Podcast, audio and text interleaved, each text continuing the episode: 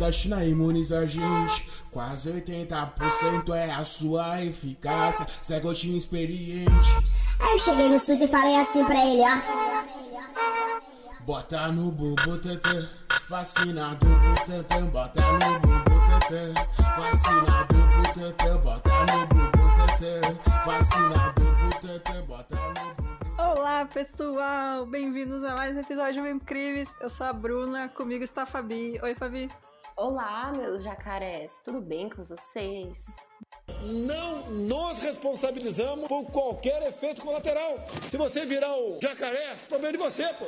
Vai, vai com o bumbum É... E é isso aí. a gente tá meio afetada pelas conversas besta e episódio, último episódio. Espero que todo mundo tenha gostado. É, sobre o Homem Mariposa. Você tem Gente, algum recado? Eu tenho um recado aqui que eu estou indignada, viu? A gente Ah. pediu casos de ouvintes, né? E aí a gente tem uma ouvinte muito especial que mandou um caso pra gente, que a gente tá assim, ó, maluca e com. Sério, gente, eu não, não, não superei esse caso ainda. E É. a gente vai fazer esse episódio dos casos de ouvintes, então se vocês tiverem casos de ouvintes, mandem pra nós. é, Que a gente vai fazer aí um episódio com os, os melhores que a gente recebeu. Mas sério, esse daqui não vai ter nenhum que vai superar, só avisando. Isso aí. É, É a Karina, a Karina que mandou. Beijo, Karina. Exato. E aí também um beijo pra nossa nova. A, É, a calma, filha. Eu vou botar os agradecimentos ainda. Ah, Tá, tá, o nome dela. Tá bom. Tá bom. Tá bom. Então, Então, agradecimentos, então, para Emanuele Fa- Farrapeira, que tá aí. Muito obrigada, Manu. Quer agradecer ela também agora? Pode agradecer. eu não entendi o que você fez. Você falou assim, ó, espera.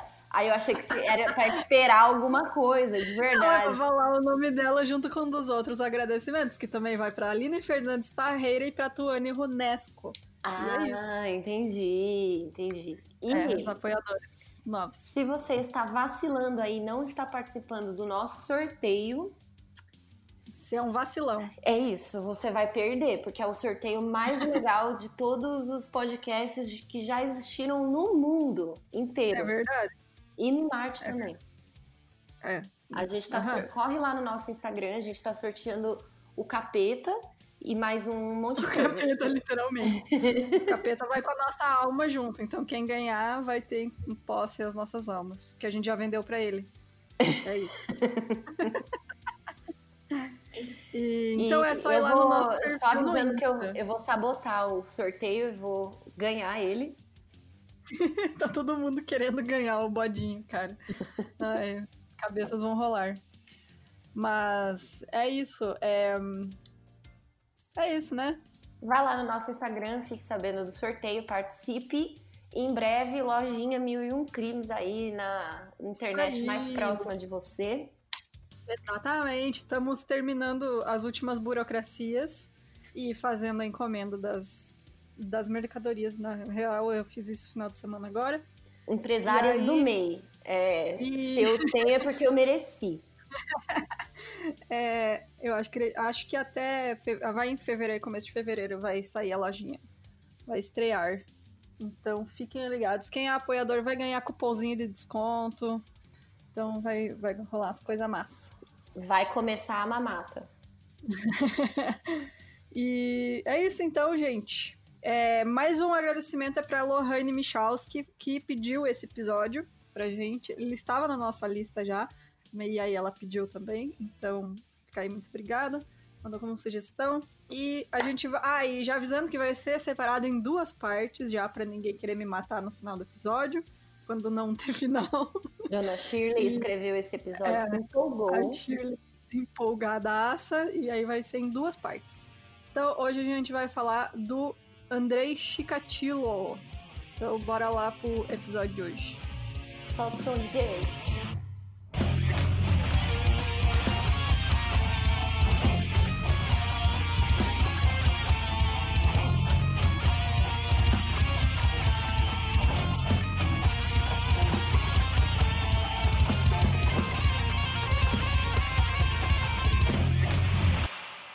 Andrei Romani... Ro... Olha, já comecei, né? Andrei Romanovich Tikatilo, ele nasceu em 16 de outubro de 1936 em Lablotnaya, na Ucrânia.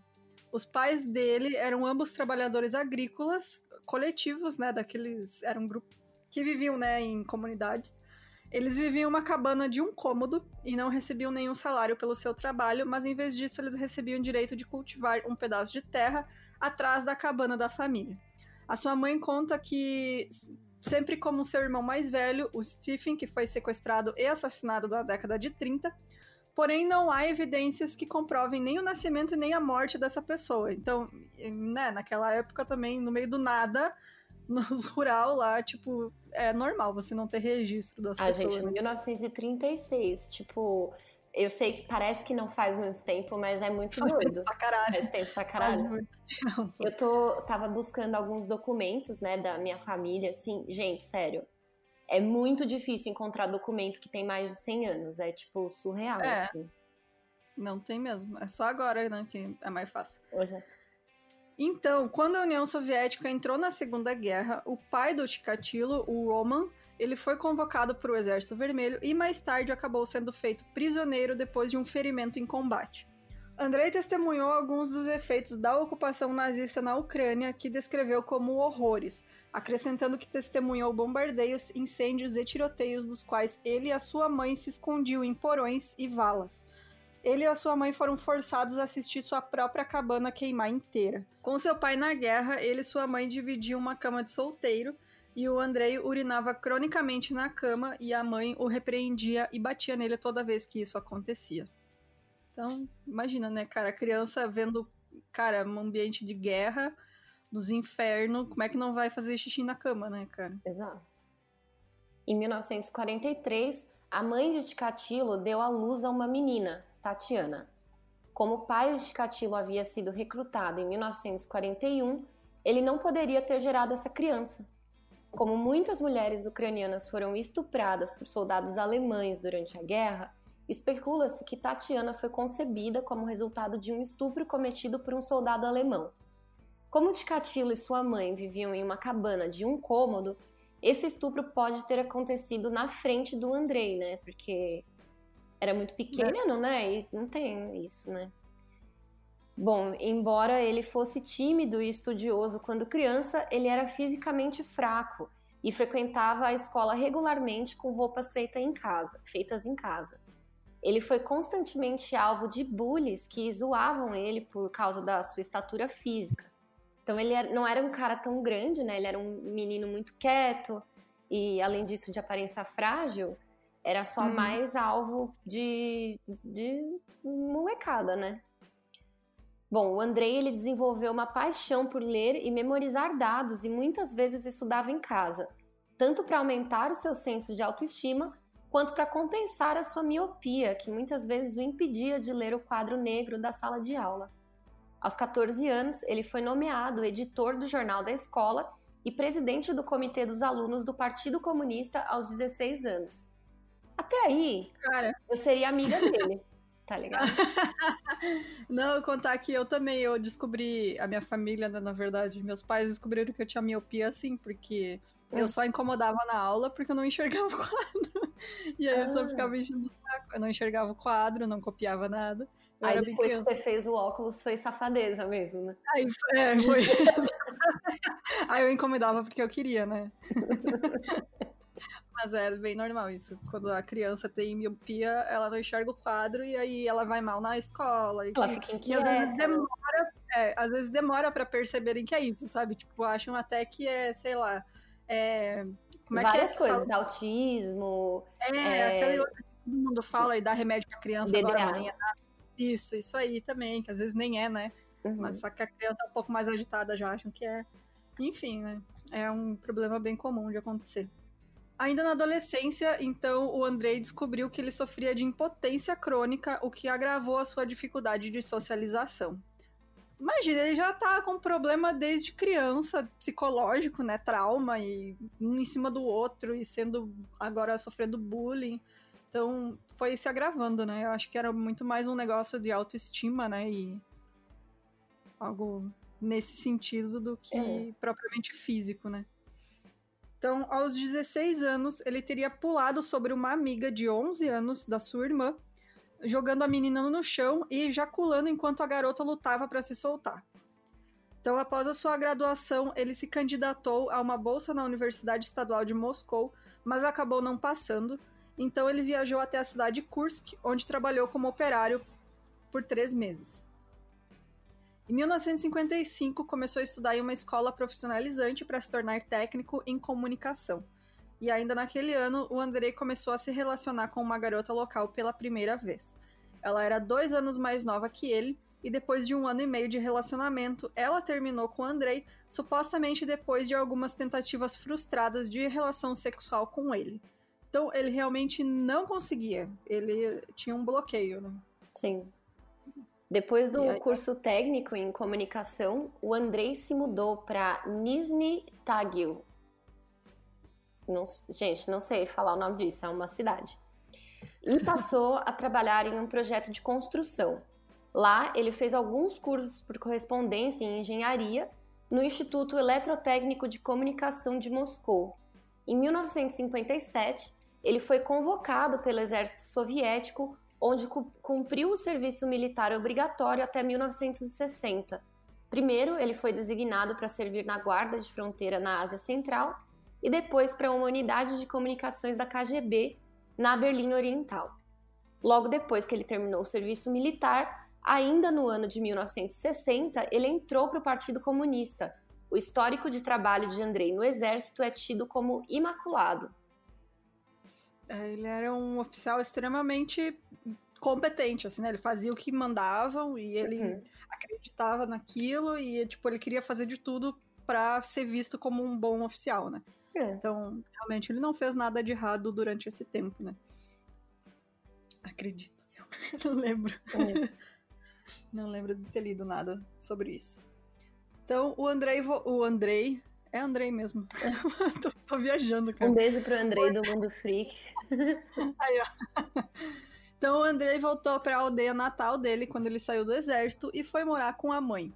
Então ele começou um relacionamento com uma mulher divorciada, mas esse relacionamento só durou cerca de três meses.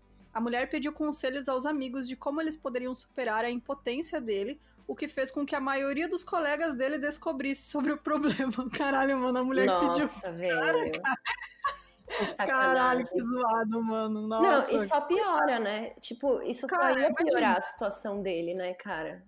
Sim, cara. Às vezes ela, ela, tipo, vai pedir pra quem também, né, coitada? Pois é. Mas ela devia estar tá desesperada, assim, tipo, meu, tá atrapalhando aqui a relação, preciso de ajuda, o que, que a gente faz, né? Então, em uma entrevista em 93 a respeito desse incidente, o Andrei afirmou: as garotas estavam agindo pelas minhas costas, sussurrando que eu era impotente. Eu estava com tanta vergonha, tentei me enforcar. Minha mãe e alguns vizinhos jovens me tiraram da corda bamba. Bem, pensei que ninguém iria querer um homem tão envergonhado, por isso tive que fugir dali para longe da minha terra natal.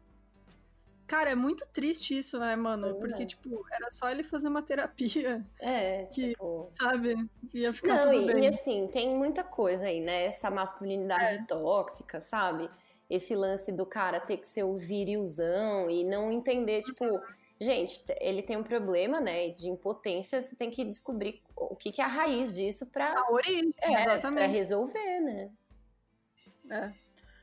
E bom, depois de vários meses, ele encontrou um emprego como engenheiro de comunicações em uma cidade localizada no norte de Rostov-on-Don. E ele se mudou para a República Socialista Federativa Soviética da Rússia em 1961, alugando um pequeno apartamento perto de seu local de trabalho.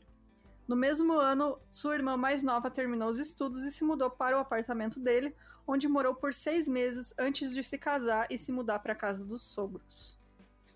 Bom, em 1963, o Andrei se casou com uma mulher chamada Feodósia Odnacheva, que tinha sido apresentada a ele por Tatiana, sua irmã. Segundo Ticatilo, embora ele se sentisse atraído por Feodósia, o seu casamento foi arranjado e aconteceu apenas duas semanas depois dos dois se conhecerem.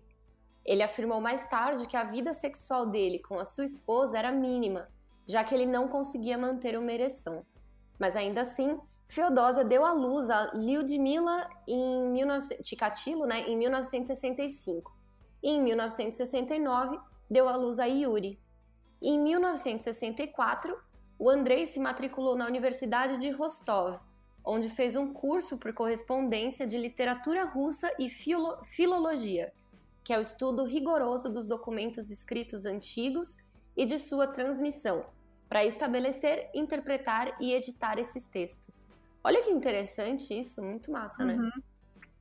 Pouco antes de receber o diploma, em 1970, ele conseguiu um emprego gerenciando atividades esportivas regionais. Ele ficou nesse emprego por um ano, até começar a lecionar língua e literatura russa. Agora vai, né? Agora eu vou falar aqui. Vai, ele Fabi. começou a lecionar língua e literatura russa na cidade de Novochakhtinsk. Novo, Novochakhtinsk. Novochakhtinsk. Novochakhtinsk. Peraí, peraí, vou, vou procurar aqui como fala. A Bruna, gente, a Bruna ela estudou russo, né? Então ela tem que saber, né? Não sei se vocês sabem disso, mas se ela não souber, aquelas Peraí, peraí. Nova. Nova Chartins. É Nova isso. Char- É isso aí, nessa cidade, né? Embora ele fosse um cara muito culto e profundo conhecedor das matérias que ele lecionava, ele não era um bom professor. Ele não conseguia manter a disciplina dos alunos dentro da sala de aula e era regularmente alvo de zombaria dos alunos. Tadinho, né, gente? Até aqui. Cara, até aqui, coitado, né? É um cara frustrado, com problema, com trauma, que não consegue se impor nem pra dar aula, né? Tipo, ele tem esse problema de autoestima, de, né, ter autoridade. Sim. Então, tipo, até, até aqui ele é só um fudido. Basicamente isso. Então, a partir daqui a gente já começa a a parar de ter pena dele, né? Que agora começa a desgraceira.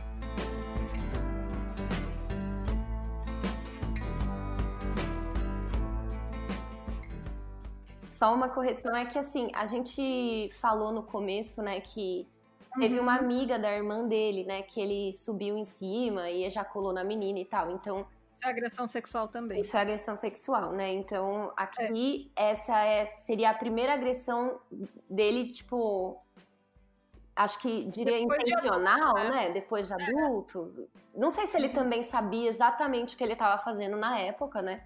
Mas não é ele desculpa também. É, mas Sim, claro, não é desculpa, com certeza. Mas exato. aqui ele já teve intenção, né? Então, bom. Ele nadou, então, até uma menina de 15 anos, que era sua aluna, apalpou os seios e genitais dela e ejaculou enquanto a menina lutava contra ele. Aí, de novo, né? Ele tem esse. Esse negócio. o orgasmo quando a mulher tá lutando pra fugir dele, né? É. Então aí ele já tá associando o negócio, né, com o sexo, o prazer, com Com a dor de outra pessoa, né? violência, né? Submissão. violência. Então, meses depois, ele agrediu sexualmente outra adolescente que ele havia trancado em sua sala de aula. Além disso, vários professores relataram que em diversas situações tinham visto ele se acariciando na presença dos alunos, porém ele não foi punido por nenhum desses incidentes. Que ótimo, olha só. Ah, que bom, né? Parabéns. Extremamente, tipo, ele foi de 0 a 100 muito rápido, né? Tipo, extremamente É. Bom, acho que violento. ele, é, ele percebeu que ele estava num ambiente que ele podia ter as vítimas mais fácil, né? Que é adolescente, que é mais vulnerável. Então, ele foi se aproveitando disso. E posição de poder, né? Porque é professor. É. Exato.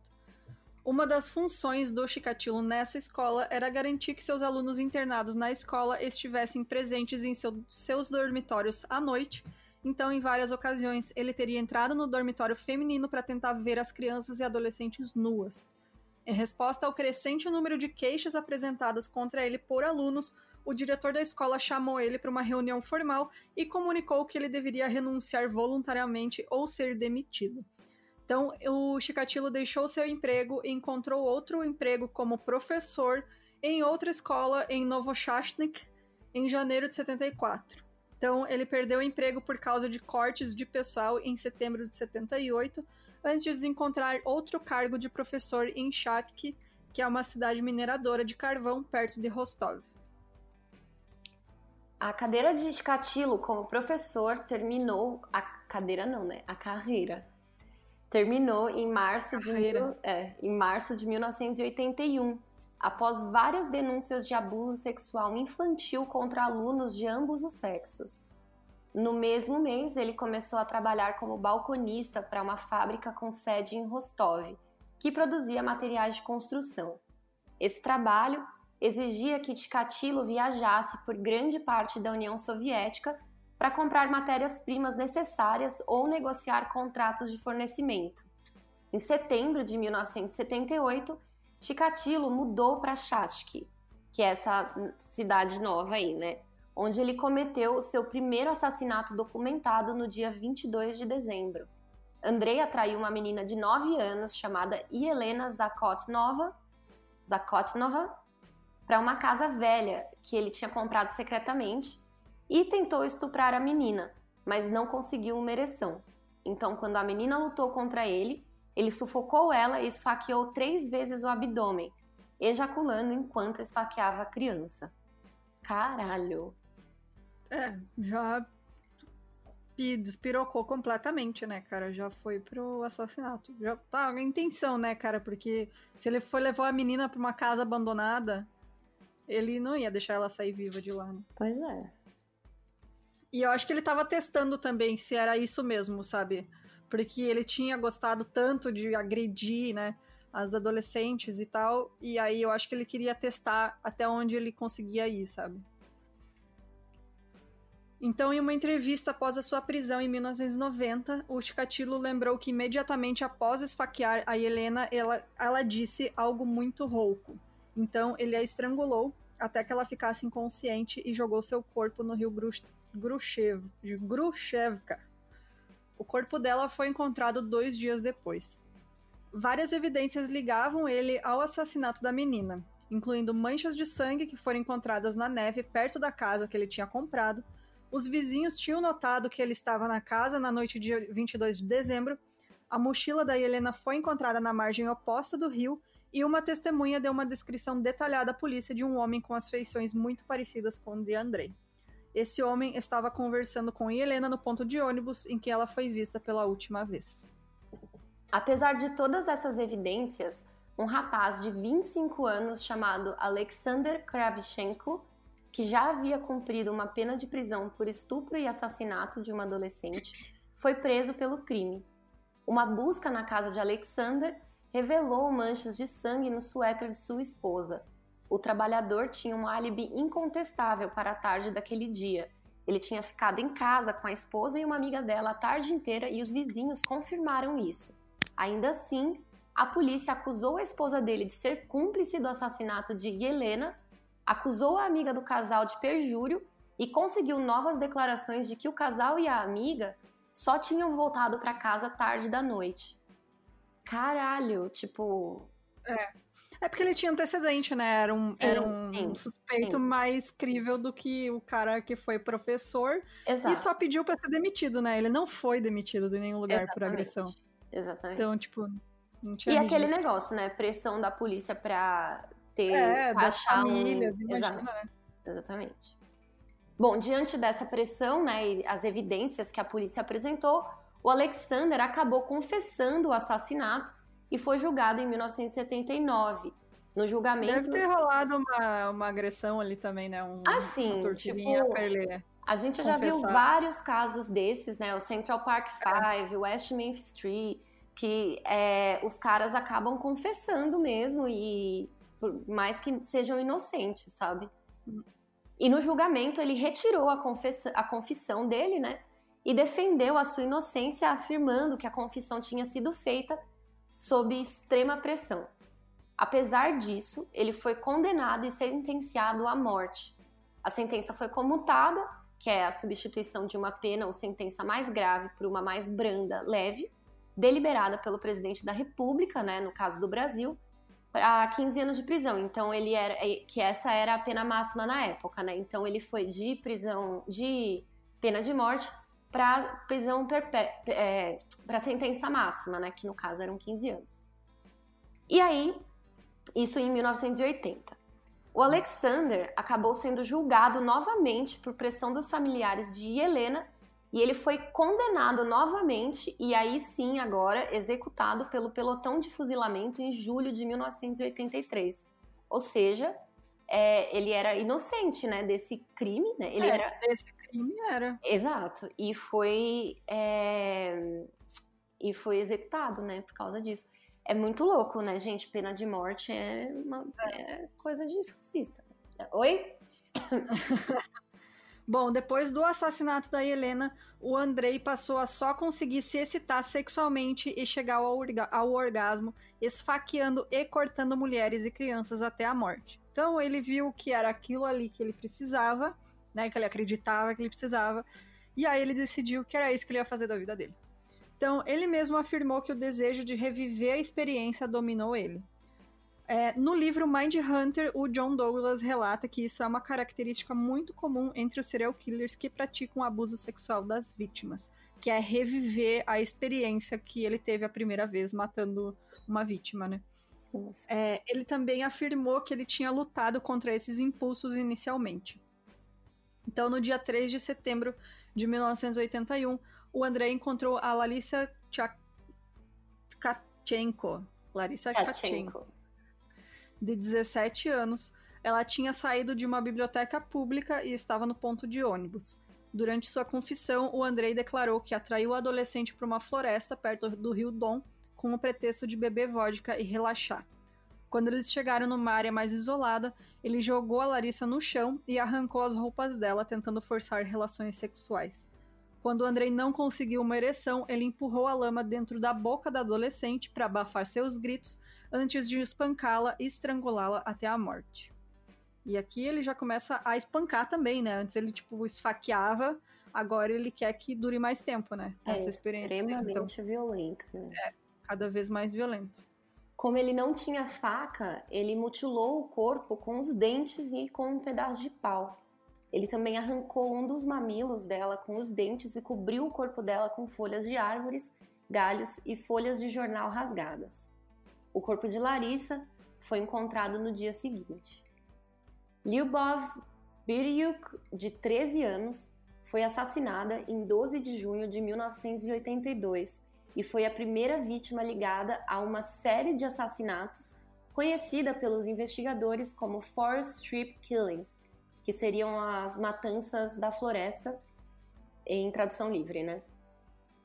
O Andrei, ele tinha viajado de ônibus até o distrito de Bagayevsky, em Rostov, para comprar vegetais.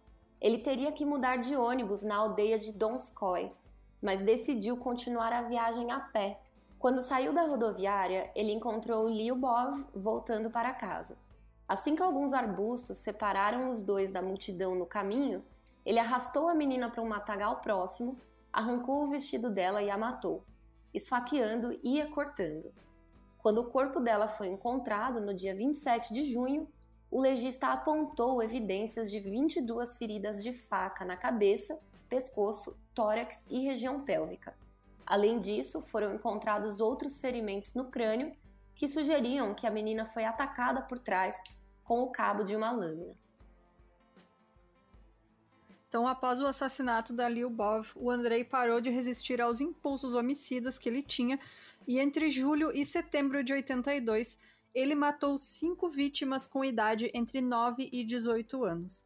Andrei ia até estações ferroviárias e atraía as vítimas para alguma floresta próxima ou alguma outra área isolada, matava as vítimas normalmente esfaqueando, cortando e eviscerando com uma faca. Algumas vítimas também eram estranguladas ou espancadas até a morte.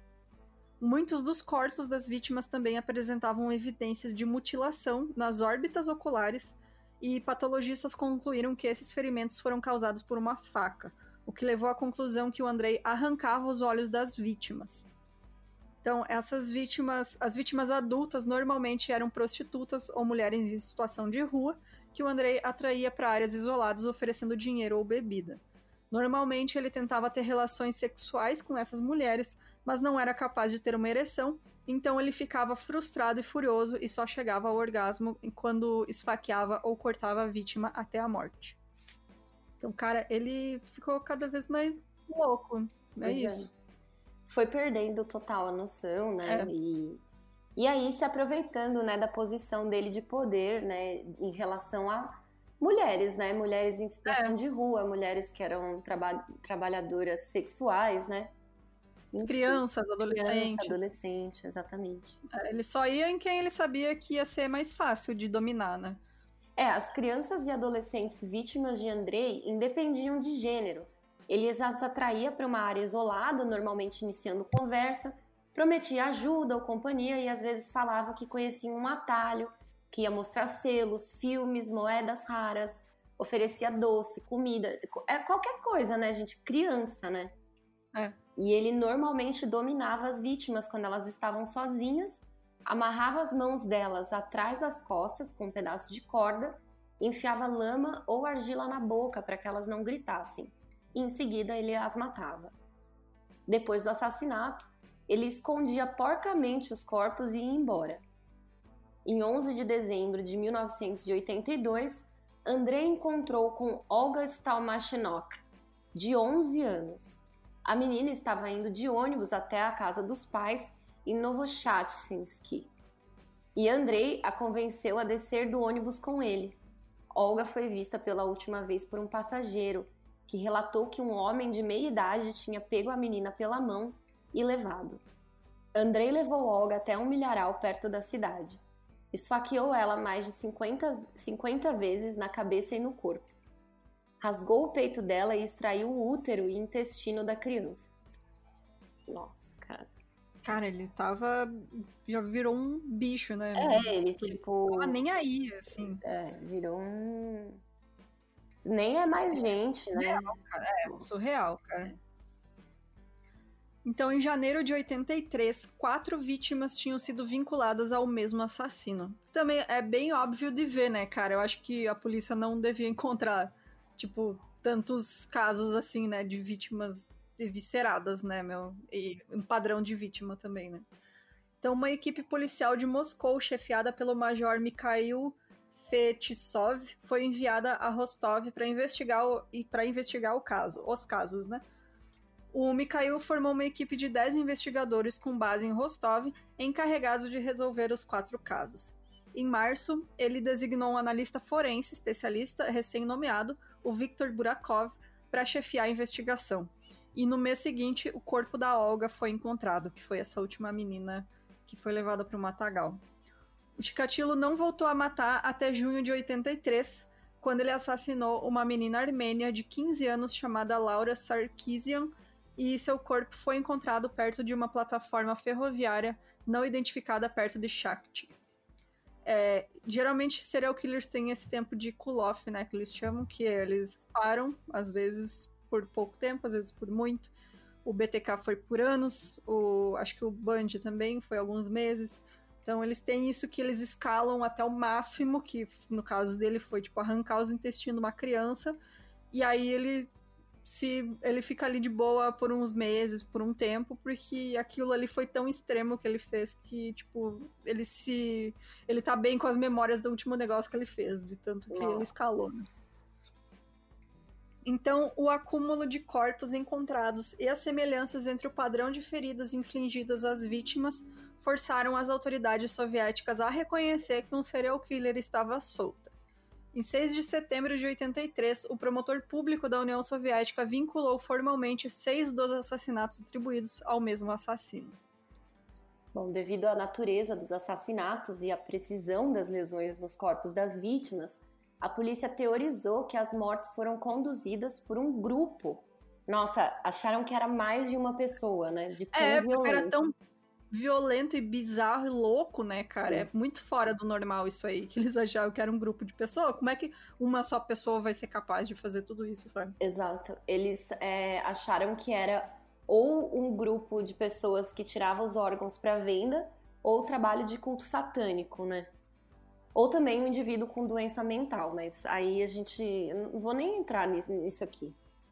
É, pra época, né? Eles É. pensavam que ninguém normal, né? Normal Exato. entre aspas, pra época, gente, iria ser capaz de fazer um negócio desses, né? A gente sabe que sim, né? Pessoas são capazes de fazer as piores coisas do mundo. Exato. Mas na época eles achavam que não, é impossível alguém são fazer isso.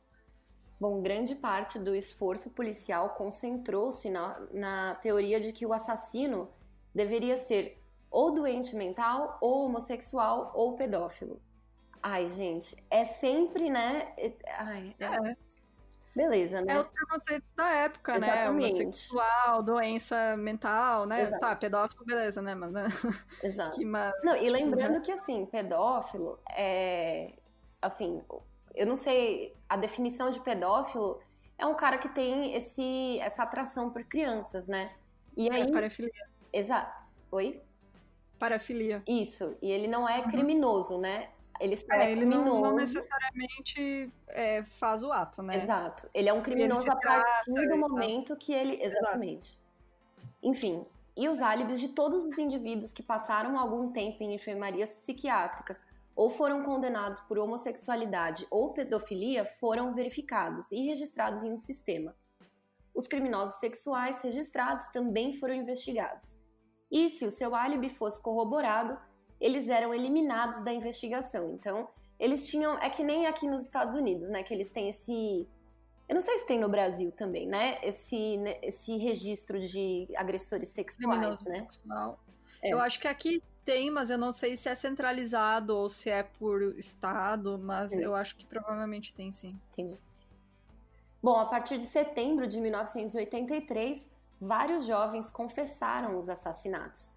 Só que esses rapazes eram frequentemente pessoas com deficiência intelectual ou mental que admitiram os crimes sob interrogatório prolongado e frequentemente brutal.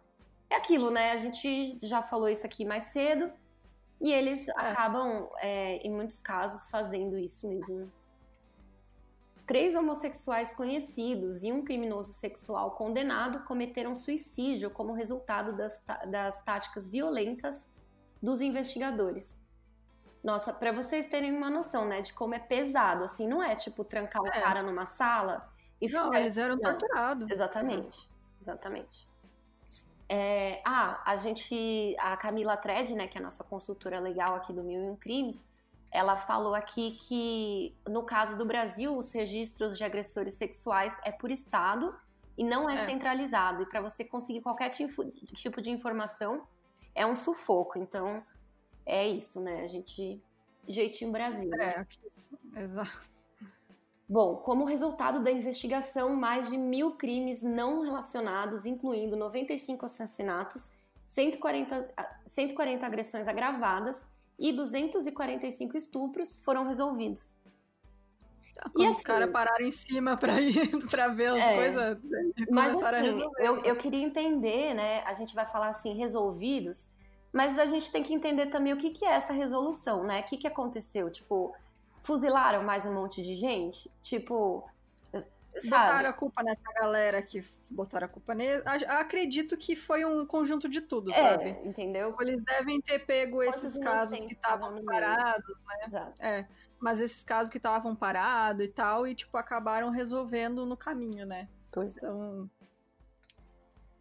Mesmo com as confissões dos suspeitos, os corpos das vítimas do Andrei continuaram a ser descobertos, provando que esses suspeitos que confessaram não podiam ter cometido os assassinatos. Então, em 30 de outubro de 83, o corpo de uma prostituta de 19 anos, a Vera She- Sheikun, foi encontrado em Shakti. Embora as mutilações encontradas no corpo dela fossem muito parecidas com das outras vítimas ligadas ao assassino desconhecido, os olhos dela não tinham sido removidos nem machucados de nenhuma forma. Dois meses depois, em 27 de dezembro, um estudante de 14 anos, Sergei Markov, foi atraído para fora de um trem e assassinado em uma estação rural perto de Novocherkassk. O Sergei foi castrado e sofreu mais de 70 ferimentos de faca no pescoço e na parte superior do torso antes de ser eviscerado. Nossa. É, cara. Bom, em janeiro e fevereiro de 1984, Chikatilo matou duas mulheres no Parque dos Aviadores de Rostov. Em 24 de março, ele atraiu um menino de 10 anos, Dmitry Tash- Tashnikov, para longe de um quiosque de selos em Novochatsky Gente, desculpa, não falo russo. e enquanto ele caminhava com o menino, o Chikatilo foi visto por várias testemunhas que deram aos investigadores uma descrição detalhada dele. Quando o corpo de Dmitri foi encontrado, três dias depois, a polícia também encontrou uma pegada e amostras de sêmen e saliva na roupa da vítima. Em 25 de maio, Chikatilo matou uma jovem chamada Tatiana Petrosian e sua filha de 10 anos, Svetlana, em uma área arborizada fora de Shakti. Tipo assim, ele começou a matar muita gente muito rápido, né? Tipo. Nossa, cara, aqui, ó. do nada. Se for ver. E era um negócio é, muito aleatório também, né? Ele pegava quem tinha oportunidade de pegar. Sim. Então não tinha como você prever aonde ele ia atacar e nem quem, né? É, tipo, lembra o Ramirez, né? O Richard Ramirez, é, a gente tava até falando. Ele só a diferença é que ele não entrava na casa da pessoa, né? Pegava na rua. Exato. Então... E ele, bom, essa última vítima, né, a Tatiana, que ele matou junto com a filha de 10 anos, ele já conhecia há muitos anos antes de acontecer, antes dele atacar ela, né? E até o fim de julho de 1984, ele matou mais três mulheres jovens com idades entre 19 e 21 anos e um menino de 13 anos.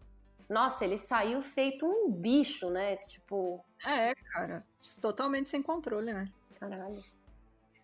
Então, no verão de 84, o Chikatilo foi demitido de seu trabalho como balconista pelo roubo de um rolo de linóleo.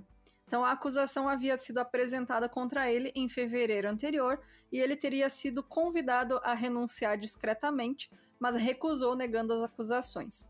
Ele então encontrou outro emprego como balconista de suprimentos em Rostov em 1 de agosto. E em 2 de agosto, já no dia seguinte, ele matou uma garota de 16 anos, 16 anos chamado, chamada Natalia Golozovkaya. É, isso também no Parque dos Aviadores. Em 7 de agosto, ele atraiu uma garota de 17 anos, a Ludmila Alexeyeva, às margens do Rio Dom, com o pretexto de mostrar para ela um atalho para um terminal de ônibus. A Ludmila sofreu 39 cortes em seu corpo antes do Chikatilo mutilar e eviscerar ela. O corpo dela foi encontrado na manhã seguinte com o lábio superior cortado dentro da boca. Horas depois do assassinato de Ludmila, Chikatilo voou para a capital do Uzbequistão, que chama Tashkent, em uma viagem de negócios. Quando ele voltou a Rostov em 15 de agosto, ele matou uma jovem não identificada e uma menina de 10 anos. Duas semanas depois, um menino de 11 anos chamado Alexander Chappell foi encontrado nas margens do rio Don, estrangulado e castrado, com os olhos arrancados, a poucos metros de onde o corpo de Ludmila tinha sido encontrado. Em 6 de setembro, uma jovem bibliotecária chamada Lushinskaya foi morta no Parque dos Aviadores. No dia 13 de setembro de 1984, Dois detetives observaram Andrei Chikatilo conversar com algumas jovens na estação rodoviária de Rostov. Eles decidiram então seguir o Andrei enquanto ele andava pela cidade tentando se aproximar de mulheres e cometendo atos de froteurismo ou frotismo, que é a excitação sexual resultante da fricção dos órgãos genitais ou do toque no corpo de uma pessoa desconhecida e geralmente vestida em locais públicos. É tipo o louco do é, metrô, aqueles sabe? caras que ficam roçando no ônibus, vão lá só pra isso, é, metrô. É, é, é o nome exatamente. técnico pra essa filha da putice aí. Nossa, deixa eu contar, deixa eu pausar o episódio e contar uma ah. história ah. que uma vez aconteceu. O quê? Gente, eu tava no metrô na estação Pinheiros, né, em São Paulo. E aí, eu vi um cara que. E assim, lá nessa estação, você transfere da linha do trem pra linha do metrô. Uhum. E eu tinha, tava voltando do trabalho, eu tinha pego o trem e tava trocando pro metrô. E tinha um cara muito estranho. Ele, tipo, ele entrou e ele ficava sentado com a mão no saco, olhando para todo mundo e rindo. Tipo, olhando pra perna das meninas, não sei o quê. E eu tava até acompanhada de um ex-namorado nesse dia. Eu comecei a ver esse cara e eu falava assim: mano, esse cara tá muito esquisito, velho. Vamos atrás dele, vamos atrás dele. E a gente começou a seguir uhum. o cara foi batata. Chegou na escada rolante, o cara saiu correndo assim, ó, para entrar na frente das pessoas na escada rolante. Ele tinha uma senhora de tipo, sei lá, uns 50 e poucos anos. ele encoxou a senhora e ficou se roçando nela. Ui. Aí nisso eu comecei a gritar, né? Aham. Porque, né, óbvio. E aí eu falei assim: segura ele, segura ele, não sei o quê. E aí quando os seguranças do metrô olharam, pegaram ele no flagra, Uhum. assim, tipo, ele de fato tava fazendo isso, sabe? E aí quando eles tiraram ele da escada rolante, né? Tipo, eles. A, a guarda, né, do metrô pegou ele na escada rolante mesmo, sabe? Aí, tipo, já arrastou ele pra um canto. Aí ele começou a chamar todas as mulheres de louca, né? Porque é É. óbvio que a gente é maluco. E a e várias meninas já chegaram e falaram assim: ah, ele também fez isso comigo, também fez isso comigo. Aí eu peguei e falei assim: bom, e aí, né? O que que, qual que é os finalmente dessa história? Finalmente é que, tipo assim, ó, tinha que ter alguém pra ir pra delegacia com ele, Uhum. alguma vítima, tipo, não podia ter sido eu. Tinha que, sabe assim? E acabou que o cara foi só expulso da estação e É. pronto. E vida que segue, sacou? E aí você vai, Exato. vai a vítima lá na delegacia, vai chegar lá, o policial vai destratar ela, vai falar: o que, que você tá fazendo aqui? Você tá. De saia, É, quem mandou, você... andar de Ai, saia no metrô? O que, que você tá fazendo aqui? Não vai dar em nada, não adianta você fazer BO. Olha só, o cara é meio louco, É. não vai dar em nada. Daí. Vai, ela quer fazer o negócio, o BO? Faz. Aí pega um juiz filho da puta, igual aquele lá de Florianópolis, e solta o cara, porra. Sabe? Tipo, meu, tem prova, tem tudo que. Tem testemunha que ele fez isso. E não, não, tá tudo bem, deixa ele solto. E é isso que acontece, Exato. gente. Tipo, vocês acham que. Que é só Ai, denunciar? gente, mas é. Isso aí, assim, ó. Isso daí, no metrô, pelo menos em São Paulo, é todo dia. É. É todo Porra, dia. tem comunidade de cara que tira foto de mulher no metrô e posta na internet, sabe? É verdade. Esses dias eu vi um vídeo disso, aliás, É. que um cara tava tentando tirar foto de uma moça numa fila de mercado. Enfim, gente, é, é isso. Se você vê isso em algum momento, Grita, cara, faz escândalo, tiver- não tem, porque esses caras, eles, É, eles confiam é, que ninguém não, vai calma. falar nada, sabe? Tipo, Não, calma, a gente não pode também falar pra não, pessoa não, pra, não tô falando pra, pra vítima, né? Tô falando se tá vendo, né, Não. outra pessoa. Chama alguém, pede ajuda, sabe? Tipo, meu, chama a É, atenção das tenta não- pessoas, sabe? Não se coloca É, não, em risco, tá? Não se coloca em risco nunca. Mas assim, é, procura uma autoridade. é, não sei, eu não quero dar conselho, né? E falar pra pessoa, tipo, ai, faz um barulho aí. E aí, sei lá, de repente o cara é um louco e dá uma facada nela na frente do. Aham. Entendeu? Mas assim, é. Bom, eu espero que vocês nunca tenham A passado por maioria desses caras faz isso porque eles sabem que as pessoas não vão reagir. É isso. Eles sabem que o comportamento de manada é ignorar. As pessoas ignoram, não interessa. Tá morrendo do lado, eles vão ignorar. Então, quando alguém tipo, dá um estalo e fala, ô caralho, tá errado essa porra, as pessoas vão começar a, a apoiar, sabe? Então precisa sempre de alguém Exato. chamando atenção, falando, cutuca alguém, não precisa gritar pro cara, sabe? Chama alguém ali perto e fala, ô, olha ali o cara, vai dar uma ajuda, sabe? É foda, velho. Sim. É horrível mesmo. Bom, voltando ao episódio, né? Voltando, mas estamos acabando já, gente. É, quando o Chikatilo, então, chegou no mercado central da cidade, ele foi preso, né? Depois de fazer toda essa caralhada aí, a- né? Em locais públicos, tá? Se esfregar na galera. Numa busca em seus pertences, foram encontrada uma faca com uma lâmina de 20 centímetros, vários pedaços de corda e um pote de vaselina. Também foi descoberto que ele estava sob investigação por roubo de pequeno porte em um de seus antigos trabalhos, o que deu aos investigadores o direito legal de detê-lo por um período, período prolongado. O histórico duvidoso de Chikatilo foi descoberto e a sua descrição física combinava com a descrição do homem visto caminhando ao lado de Dmitry Ptashnikov antes do seu assassinato. Uma amostra do sangue dele também foi coletada e os resultados mostravam que seu sangue era do tipo A, nessa época, lembrando, era o máximo que dava para saber, né, de sangue, era o tipo sanguíneo, não tinha DNA. É, enquanto as amostras de sêmen encontradas em seis vítimas do assassino desconhecido foram classificadas por médicos legistas como do tipo AB. Mesmo assim, o nome dele foi adicionado ao sistema usado pelos investigadores. O Chikatilo foi considerado culpado de roubo de propriedade de seu empregador e condenado a um ano de prisão, mas foi libertado em 12 de dezembro de 1984 após cumprir três meses. Em 8 de, 8 de outubro de 84, o chefe do Ministério Público russo vinculou formalmente 23 assassinatos e retirou todas as acusações contra os jovens que haviam confessado os, confessado os crimes. Então, tá aí, eles juntaram todos esses casos, 23 até então, e né, perceberam que estava rolando assassinato ainda, então aquela galera que havia confessado, entre aspas, era inocente, Exato. obviamente. Então, gente, só pra vocês terem uma ideia, a gente chegou na metade, tá? Dos assassinatos dele.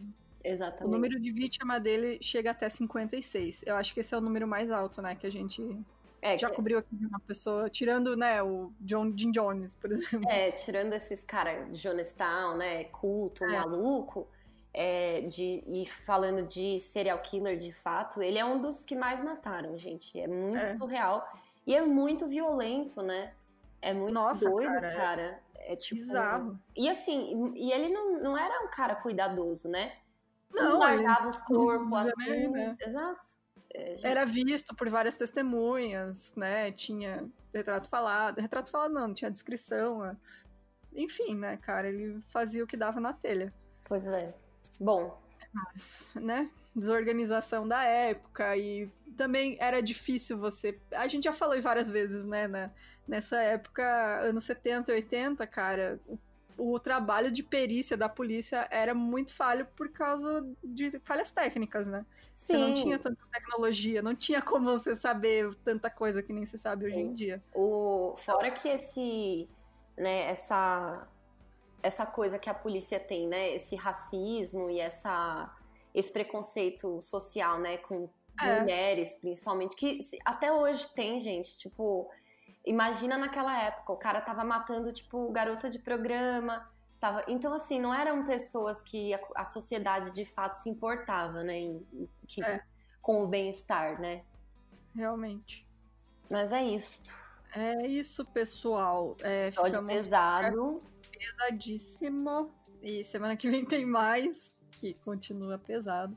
Aí a conclusão do, das- da história do Chikatilo. E é isso, gente. Obrigada pela companhia para vocês. Se você tiver qualquer indicação de caso, ou história de ouvinte, ou creepypasta, ou quer mandar um oi pra gente, manda lá no milcrimes.gmail.com. E se você quiser nos apoiar, entra no site milcrimes.com.br vai ter o botão de apoio, que aí tem várias coisas, vários sites para você nos apoiar. A partir de um real mensal, você já ganha a nossa newsletter e vai ganhar cupomzinho da loja. E a partir de 15 reais mensais, você escuta a nossa gravação ao vivo, vê todos os erros e a nossa bagunça, como sempre. Participe do nosso sorteio. Ah, eu tenho, eu, eu tenho um recado, gente. Eu, eu tô concorrendo um prêmio. Esqueci de Ah, é falar. verdade! Ô, passa o link, vamos botar na descrição do episódio. pessoal, votem na Fabi. É isso, eu tô concorrendo um prêmio pelo meu trabalho como colorista de um quadrinho chamado Eu Sou Lume. É o prêmio Ângelo Agostini. E eu queria. Vou deixar o link aí pra vocês. Quem quiser votar em mim, eu agradeço. E é isso. É isso, gente. Muito, muito obrigada. E até semana que vem. Até sexta, no caso, né? Que eu tenho que gravar o mini. É mas... Tchau, gente. Tchau, gente. Um beijo.